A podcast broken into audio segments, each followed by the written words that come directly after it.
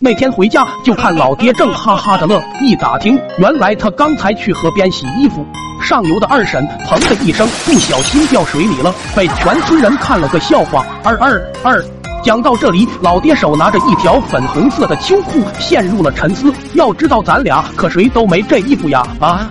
这时老爹突然大呼一声：“不好！”估计是二婶掉下去时候，盆里衣服冲到他这边，没注意就带了回来，这可如何是好啊？送回去吧，俺这大男人拿着一条粉红秋裤在路上还不够被人笑话的，要是不送，让老妈搁家发现了，那更可怕啊！二二，要不说爹就是爹，瞬间就想到了个绝妙的主意，回屋找出了一个礼盒。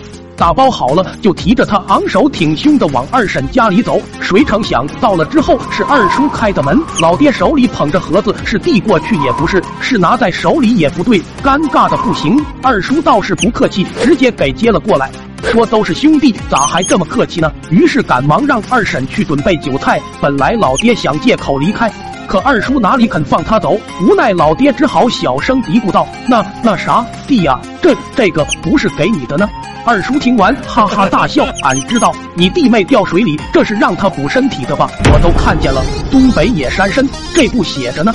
老爹这时才发现自己随手拿的是野山参盒子。既然话都说到了这里，老爹也没办法，只好坐下来等吃饭。再看二叔拿出了一坛好酒，说以前没想好怎么喝，现在有了山参，咱哥俩泡酒。老爹刚要阻拦，就见二婶走了进来。二叔递过盒子，说道。